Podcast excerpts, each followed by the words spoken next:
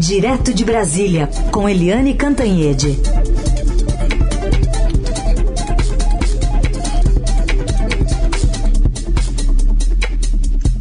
Oi, Eliane, bom dia. Bom dia, Raíssen, Carolina, ouvintes. Eliane, bom dia. Por favor, nos conte dessa organização do governo, quase um mutirão ali com funcionários de ministérios para preparar defesas contra mais de 20 possíveis acusações que podem ser feitas na CPI, a gestão do executivo nessa pandemia. CPI que começa amanhã, né? Pelo que tudo indica.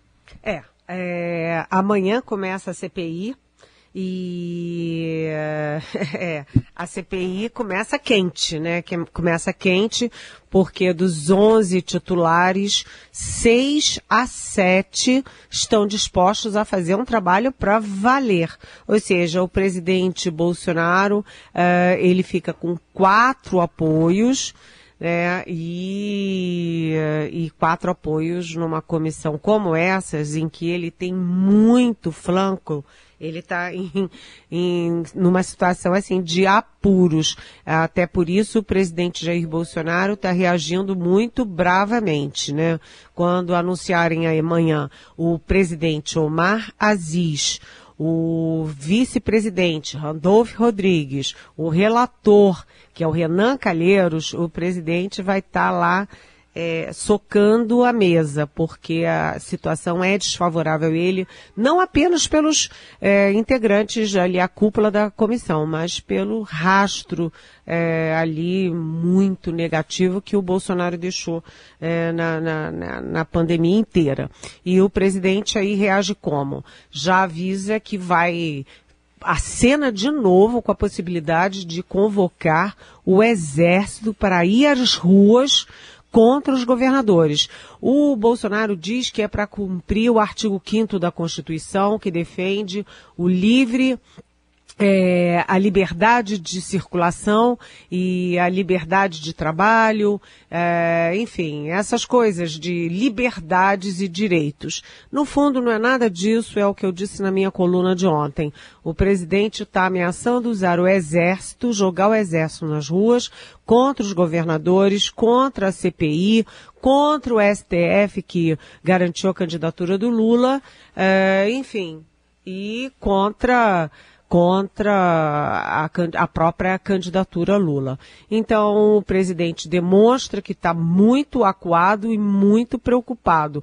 Tanto que ele agora põe o general da ativa Eduardo Pazuello debaixo do braço, leva para Goianópolis para um ato de campanha eleitoral antecipada, campanha política.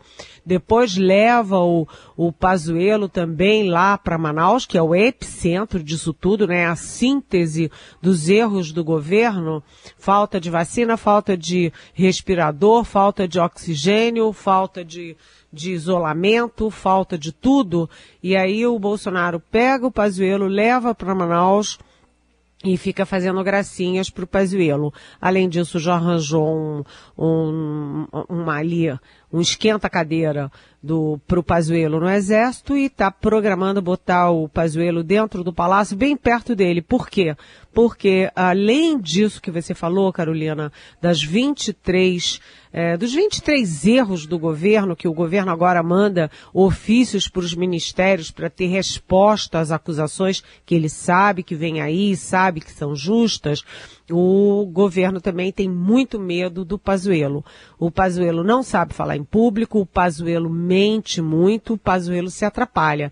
Ele lá numa CPI, né, com esse monte de erros que eles têm nas costas, a coisa fica complicada. E complicada mais ainda pelas declarações do Fábio Van Garten, que foi secretário de comunicação da presidência e que deu uma entrevista para Veja falando que o governo, enfim, é, o governo foi é, ineficiente, ineficaz na compra, por exemplo, da vacina da Pfizer.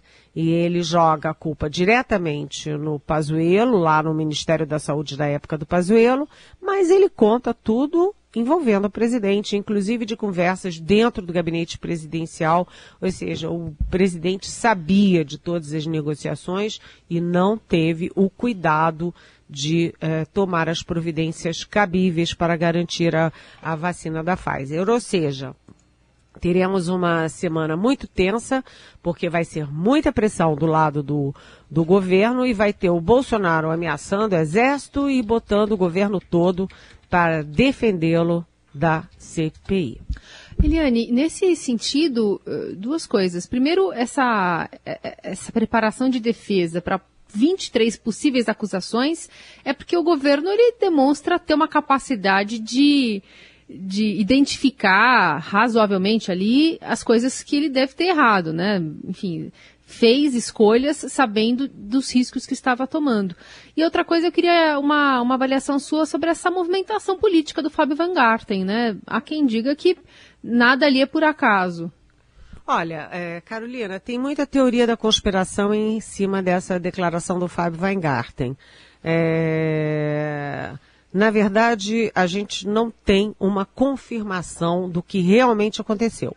Um grupo diz que o Fábio Weingarten estava num jogo combinado com o Bolsonaro para jogar tudo nas costas do Pazuello e livrar a cara do Bolsonaro.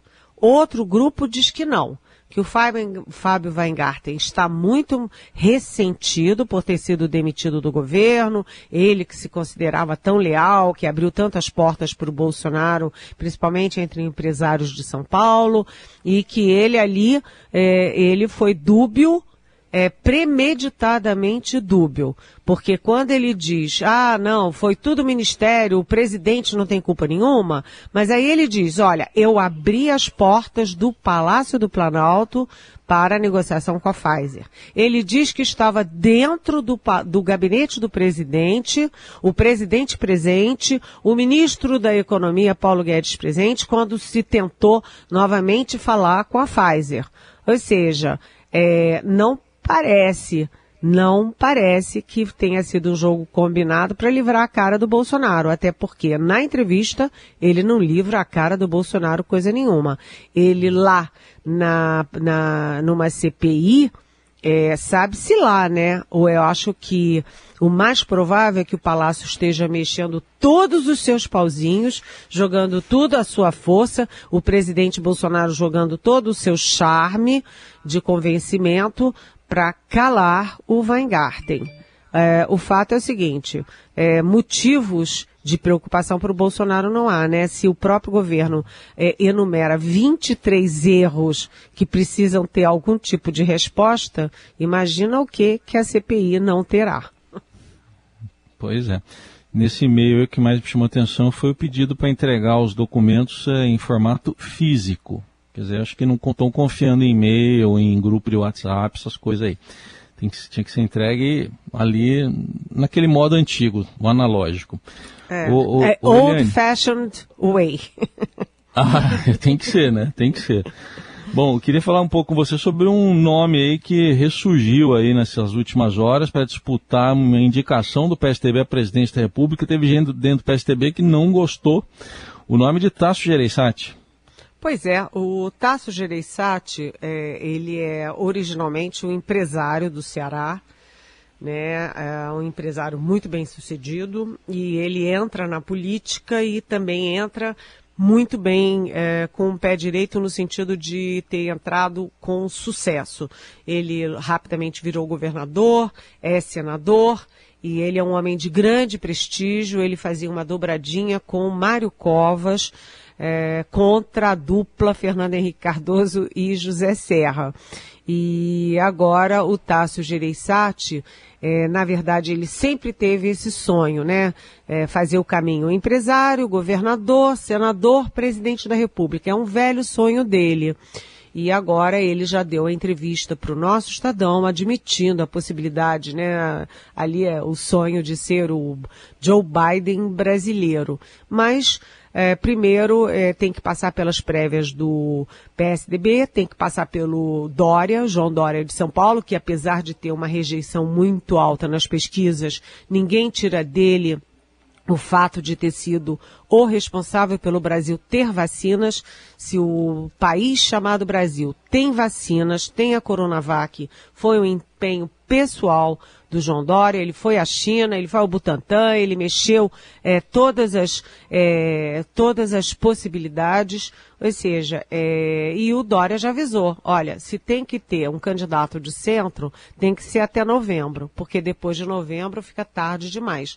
Ele falou isso com toda razão, porque você tem um país muito polarizado entre Bolsonaro de um lado e o ex-presidente Luiz Inácio Lula da Silva do outro. Ou seja, o Tasso Gereissati, por enquanto, é apenas mais um nome. E quando a gente tem tantos nomes, uma profusão de nomes tentando a candidatura pelo centro, quem tem tantos é porque, na verdade, não tem nenhum. Vamos ver é, como se acomoda esse tabuleiro que está tão vamos dizer assim, com tanto frisson, né? Tanto, com tanto chacoalhão. Eliane, é, falando um pouquinho mais de orçamento, né? Teve alguns cortes que a gente pode se debruçar é, aqui nessa segunda-feira, começo de semana. Semana passada, aquela cúpula de líderes, né? Presidente prometendo é, manter órgãos de fiscalização, enfim, ter uma, um comprometimento ambiental. Aí depois foram descobrir que tinham sido retirados 240 milhões de reais em projetos do IBAMA e do ICMBio, que são os responsáveis, por exemplo, pela fiscalização do desmatamento. E teve mais coisa, né?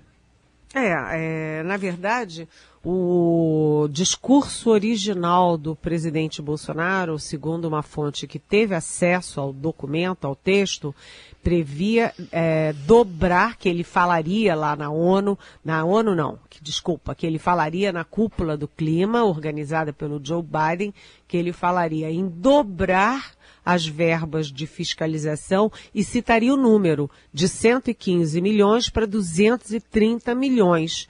E aí eu dei essa informação e na, na hora que o Bolsonaro falou, ele confirmou, né, ele falou explicitamente de dobrar as verbas de fiscalização, mas tirou o valor. E ato contínuo vem aí a negociação do orçamento, cortando justamente 240 milhões para fiscalização e para o IBAMA e para o ICMBio. O que que fica disso? Primeiro, é, o presidente falou aquilo tudo lá na cúpula do clima, porque tinha que falar, tinha que agradar o, o Joe Biden, porque a retaliação pode vir é, muito, muito pesada.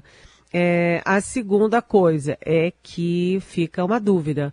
Ele está tirando verba do ICMBio e do IBAMA para dar para tal força tática, é, segundo o nosso André Borges, o super repórter de meio ambiente do Estadão, o, a intenção do governo, a intenção do Bolsonaro é criar uma força tática com militares da reserva para fazer o papel do ICMBio e da, principalmente do IBAMA na fiscalização do meio ambiente. Imagina só o que, que é isso. Então fica uma dúvida. O presidente está cortando do IBAMA e do ICMBio e está criando uma verba própria para a força tática com militares da reserva. É, mas, além disso, o presidente também cortou verbas do Ministério de Desenvolvimento Regional, inclusive do Minha Casa Minha Vida, é, cortou é, é, um pouco da defesa, cortou da saúde em plena pandemia. E uma coisa que chamou muita atenção, teve muita repercussão, Carolina, Heisen, ouvintes, é o corte do censo, porque sem dinheiro não se faz censo. E o censo é feito de 10 em 10 anos, já não foi feito no ano passado, agora não será feito nesse, sabe-se lá se vai fazer no outro. E é, cientistas com quem eu tenho conversado suspeitam de que o medo de que essa coisa de que não tem dinheiro é apenas um pretexto. No fundo, o presidente tem um medo político, porque o censo vai traçar um país mais miserável, com mais gente passando fome, é um país mais desordenado e, e isso, né, se fizer o censo 2021, isso sai em 2022, às vésperas da candidatura dele à reeleição. Agora, de qualquer jeito, é o seguinte, causa espécie. No Brasil inteiro e até fora do Brasil, o país rico como o Brasil, uma das, já era entre as 10, agora já está em 12 ou 13 terceiro lugar, economias do mundo, não ter censo. Você sem saber a sua população, sem saber onde a sua população está, sem saber o grau de escolaridade, sem saber o grau de saúde, é, você não pode traçar políticas públicas. Você governa no escuro. É, sinceramente, você cancelar o censo é de uma gravidade enorme é, num governo que despreza estatística, ciência, medicina e agora é, é, cancela o censo, gente. O censo, países que atrasam o censo, que não fazem censo, são os países mais miseráveis do mundo ou mais autoritários do mundo. É, a gente acha que o Brasil nem é está entre os mais autoritários nem entre os mais miseráveis. Portanto, é uma questão mais política do que qualquer outra coisa. Então tá aí a falta de bom senso com C e com S também, que a Eliane comentou. É, Exatamente, perfeito. É, o, o, com S também tá, é que está ditando isso aí, o com C. Queria que você falasse um pouquinho, Eliane. Agora, a expectativa é que a semana termine mesmo o julgamento da suspeição do, do ex-juiz Sérgio Moro lá no Supremo. Olha, quem pediu, uh, quem pediu vistas foi o ministro Marco Aurélio Mello, que vai se aposentar no dia 7 de julho. E quem pede vistos não tem prazo para recolocar em mesa, recolocar uh, em pauta uh, aquele, aquele processo. Portanto, depende do Marco Aurélio. Mas toda a expectativa de todo mundo com quem a gente conversa é de que seja concluído nesta semana o julgamento da suspeição do ex-juiz Sérgio Moro, no caso específico do triplex do Guarujá que levou o ex-presidente Lula à prisão por 580 dias. Vocês sabem, todo mundo sabe, que já tem maioria para confirmar a suspeição do, do Moro, uh, que já tinha sido decidida pela segunda turma. E agora é só concluir o julgamento, o, o Moro suspeito. Isso significa que, no caso do triplex do Guarujá, uh, tudo fica zerado, porque as provas, tudo que foi considerado pelo Moro, rui e deixa de ser considerado na retomada do julgamento que tinha sido determinado pelo Faquin, né? O Faquin uh, já, e depois o plenário confirmou, uh, eliminar ali quatro condenações do Lula, e agora vem a suspeição no caso do triplex, e pior, o que está todo mundo preocupado é com o futuro, porque já há indícios de que o ministro Gilmar Mendes vai tentar estender a suspeição do Moro para os outros três processos do Lula. E aí uh, passa o seguinte: todos os condenados vão tentar entrar, surfar nessa onda da suspeição do Moro. Momento gravíssimo e a Lava Jato indo para o ralo. Lene Cantanhede continua com a gente, direto de Brasília, mas agora a gente coloca na conversa, com trilha e tudo, tapete vermelho, que ele merece. Ainda mais esse ano que ele não foi lá para lá o Oscar e pelo jeito trabalhou muito mais ficando aqui. O Biratã Brasil, editor do Caderno 2. Oi, Bira, bom dia. Bom dia, tudo bem? Bem-vindo, Tudo bem, Bira. Bem-vindo, Bira. aqui, pelo jeito. Obrigado, Eli. E aí, um resumo para a gente começar, Bira. Nino, foi um Oscar estranho, mas foi um Oscar muito bonito, eu achei. É, um dos diretores da premiação, o cineasta Steven Soderbergh, ele dizia que ele queria montar a cerimônia como se fosse um filme. E quem viu a cerimônia logo notou isso, porque a primeira cena era a diretora Regina King entrando na estação de trem, na Union Station, onde aconteceu a principal parte do Oscar, né, a principal parte da cerimônia, e enquanto ela andava pelos corredores, vários letreiros anunciavam quem seriam eh, os outros atores que estariam ali anunciando o Oscar. Então parecia um filme mesmo, como se estivesse assistindo um filme com os letreiros iniciais. Eu achei até aqui é uma suspeita minha, ele inverteu a ordem. É, o Oscar de melhor filme sempre é o último, porque é o, é o Oscar mais esperado e mais importante da cerimônia. Mas ele inverteu e colocou esse Oscar, é, esse anúncio no penúltimo bloco, deixando para o último bloco ator e atriz. Uma suspeita minha é de que é, ele não se sabe, obviamente, quem são os ganhadores só na hora que se abre o envelope. Mas eu acho que ele notou uma tendência de que o Oscar de melhor filme iria para o favorito, Nome do Land, como acabou sendo, mas de ator e atriz é, não foram os esperados, ou pelo menos as grandes apostas. Né? A gente achava que o Chadwick Boseman ganharia como ator é. É, e a Viola Davis como atriz. Então, é, a surpresa acabou sendo ali, no final. Para muita gente foi uma surpresa fria, porque esperava-se que o Chadwick ganhasse o seu último grande prêmio, que seria o Oscar, né, o maior de todos, póstumo, já que ele morreu ano passado. Mas a premiação foi para o Anthony Hopkins e meu pai, que está fabuloso. Pode também ter sido o último para o Hopkins, por que não? Né? É, ele está com 83 anos e não se sabe, tem chance, claro, mas a possibilidade é menor. Mas enfim, acho que foi uma cerimônia longa, três horas, os discursos muito, às vezes, compridos, como não tinha orquestra para interferir, para dar um basta. orquestra que As dava uma falavam, resumida ali, né, Vira?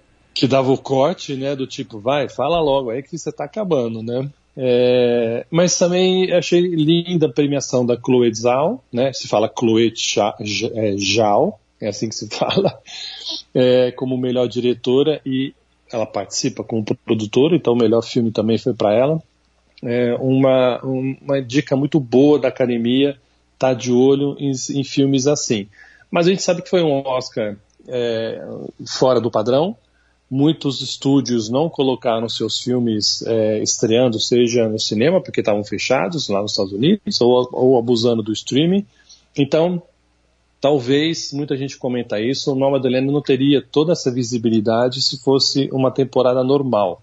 Talvez as grandes produções ou os grandes estúdios, com a sua força, conseguiriam é, eclipsar um pouco o nome do LED. Mas, seja como for, é um filme pequeno, baixíssima produção, sim, foi menos de 5 milhões de dólares que ele custou, mas é um filme bonito, inspirador. Quem não viu e quem tem coragem de ir ao cinema é, já, tá, já estreou, aqui em São Paulo principalmente vale muito a pena ver. Então acho que assim, a temporada de premiação do cinema americano termina terminou ontem e eu acho que terminou de forma honrada.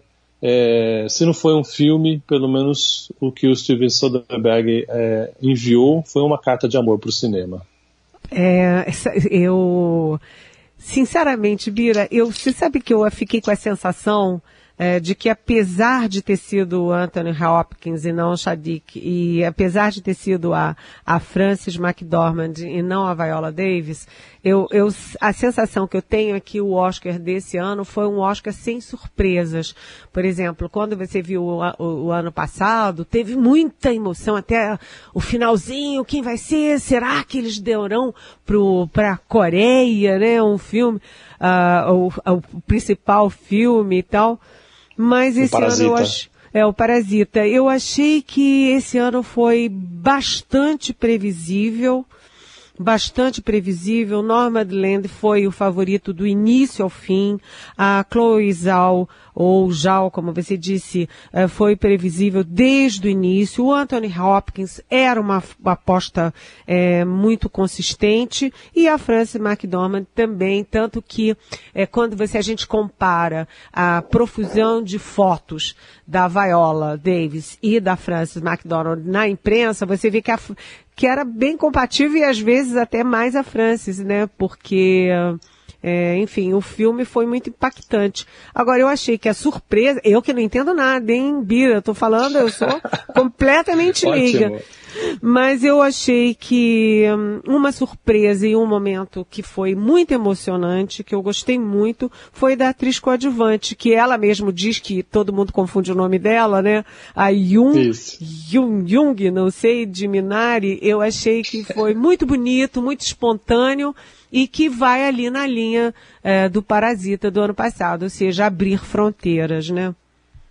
Não, você tem razão. É, aliás, a premiação dos coadjuvantes, ainda que esperada, é, confirmou uma tendência da academia, pelo menos, se não uma tendência, está tá dando uma, uma sinalização, é, de abrir um pouco o leque. Né? Então, a, a Yu Jung Yeon, acho que é assim que se fala, ganhou por, como melhor coadjuvante, com o Luminari. Aliás, ela está virando especialista em discursos é, espontâneos, alegres. Ela parece uma vovozinha mesmo, ainda que seja uma atriz de grande gabarito lá na Coreia. É, ela quando ela tá ganhou o BAFTA. topics do, do Twitter agora, Bira, porque ela, acho que perguntaram para ela qual era o, o cheiro do Brad Pitt lá quando me entregar a estatueta e ela falou, ah, mas eu não sou cachorro para cheirar os outros. e ela tá no trending topics do Twitter por causa disso. Eu achei ela adorável. É não, quando ela ganhou o BAFTA, que é o prêmio inglês, ela falou: oh, eu me sinto tão bem e, e, e é ótimo estar tá aqui premiando. Vocês ingleses são tão snobs e estão escolhendo uma atriz que não é inglesa. Até o, o, próprio apresentador perguntou: ela disse isso mesmo? Rindo, né? Então ela tem um humor espontâneo mais crítico, quase um humor de criança, muitas vezes, que fala aquela verdade inesperada. É, e eu, eu achei muito bom também o prêmio para o Daniel, Daniel Kaluuya, pelo Judas e o Messias Negro. É um belíssimo trabalho. É, e reforça um pouco, ou pelo menos melhora a, posição da academia nesse sentido de diversidade. Né? Um ator negro vencendo um Oscar, ainda que não seja o principal, mas foi bom. E eu gostei muito também de ver um, uma, mistura de luxo com uma, uma, coisa menos sóbria, né? Você vê a Chloe, ela estava de tênis, tênis branco.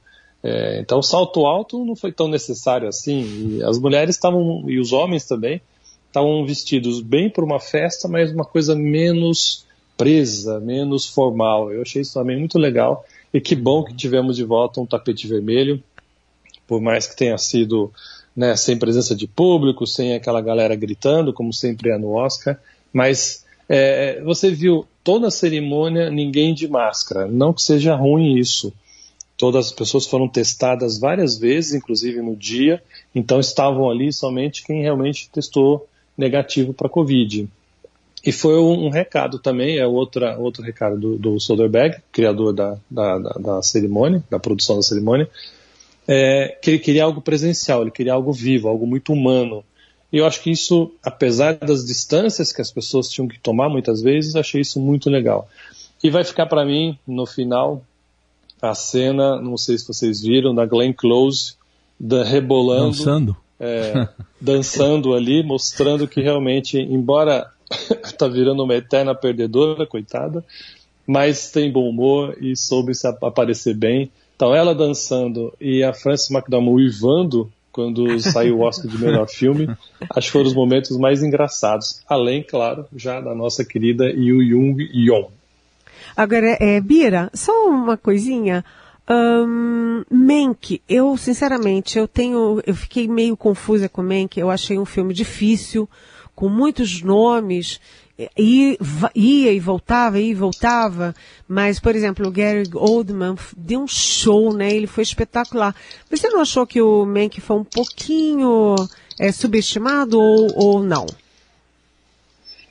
Olha, sabe que eu gosto muito do filme e entendo perfeitamente o que você diz, que é um filme é, que pede um, um, conhecimento que seja básico da Hollywood dos anos 30 para 40 nomes, situações, situação política, é, é algo distante, acho que até para o próprio americano. E o Mank é um filme curioso. É, você lembrou bem, né? Tem o Gary Oldman, que é fantástico na sua atuação. Tem uma fotografia belíssima reproduzindo aquele preto e branco típico da época. O roteiro é bem tramado. Mas é engraçado, as partes são ótimas, mas o conjunto não funciona. Ah, As eu concordo. Sentem, Olha, você né? resumiu. Eu não sabia te dizer o que, que eu senti, mas foi isso. As partes eram maravilhosas, mas o todo é com, muito confuso, né? É muito confuso, infelizmente, porque é um belíssimo trabalho, é um roteiro muito bem elaborado, é, mas ele é um, um, um tanto fechado demais para o grande público. É, isso é ruim, não, não pode ser assim, não deveria ser assim. É, mas é, é, um belo filme, só que nada mais do que isso. Tanto que foi sempre líder nas indicações e todas as premiações que participou e saiu de lá. Ontem ainda ganhou, acho que ganhou dois ou três Oscars, mas em geral ganhou não ganhava dois. prêmio algum. Dois, ganhou então. Em dois dez, muito ganhou... secundários, né? Muito secundários. Então, realmente é, é uma pena. É um filme que, quem sabe, no futuro ele possa ser revisitado e a sua fama realmente de fato ser é, é, reconhecida, mas hoje, olhando com o nosso olhar, é, não era tanto um filme que se esperava ver. Eu acho que é. se, nesse momento que, que, as pessoas buscavam, pelo menos os fãs de cinema, eram histórias é, ou mais próximas de família, ou um retrato da sociedade americana, como foi o Sete de Chicago, como foi o Judas, enfim, é, o Mank ficou muito aquém nesse conceito da, da, da atualidade. Só, só para contextualizar, o Mank é o que fala lá da, do, da, do roteirista do Cidadão Kane, né, Bira? É isso, né? E, exatamente. É a, a controvérsia entre ele e o Orson Welles. Aliás, o Cidadão Kane é muito Welles. falado, né? Um filme icônico. Mas se não me engano, ganhou um Oscar também, né? Acho que foi um Oscar também. que ganhou na época. Na época foi, foi subestimado, não foi compreendido. É, não dá para comparar, obviamente, Cidadão Kane com o Mank. É, acho que não, pelo menos o futuro que vai dizer. É, e, e, o filme conta isso, o, a criação da, daquele filme, que até hoje ainda se tem muita dúvida se o roteiro é, é dos dois, do Mankiewicz e do, e do Orson Welles, se é mais do Orson ou se é mais do Mank. É, então, é, o filme mostra isso e nem chega a elucidar. Ainda que você acaba tendo uma noção que o Herman Mankiewicz teve uma participação muito mais importante do que a história reservou para ele. Muito bom, muito bom. Então a gente segue olhando a cobertura aqui do Estadão. Eu só queria saber se o Biro usou gravata borboleta. Desculpa, Carol. Se ele usou ontem à noite. Se ele se sentiu, uh, ou se ele se sentiu à vontade para não usar ontem à noite. Pijama e gravata Olha, borboleta, né? Você sabe que é, eles, até nisso eles tentaram manter uma rotina, ou seja, eu precisei me credenciar para a sala de imprensa, para onde eu vou todos os anos. Lá eu teria que ir de gravata borboleta, todo né, no estilo. Dessa vez não, era por Zoom, mas como haveria câmera é, me mostrando, eles pediam para as pessoas se, se, ah. é, se, vestirem adequadamente. Então eu botei uma camisa um pouquinho mais, mais formal, mas estava de bermuda. eu ia perguntar, mas, eu, mas tá bom, você falou, tá ótimo. Bira, obrigada, viu? Um beijo. Obrigada, Obrigado Bira. Mesmo, obrigada pela aula, foi ótimo. Obrigado, queridos. Um grande beijo. Bom, e é com essa trilha também que a gente se despede da Eliane Cantanhede. Volta amanhã. Valeu, Eliane. Boa semana. Beijão. Até amanhã. Vivemos em constante transformação e para ajudar as empresas a estarem conectadas com pessoas, nós criamos o Estadão Blue Studio, uma nova operação dedicada para criar soluções publicitárias inovadoras e orientadas à performance. O Estadão Blue Studio entrega projetos customizados, branded content, publicações e uma série de eventos consagrados pelo mercado. Não importa o tamanho do seu desafio, para nós sempre existe uma boa solução. Estadão Blue Studio, conteúdo de alta performance.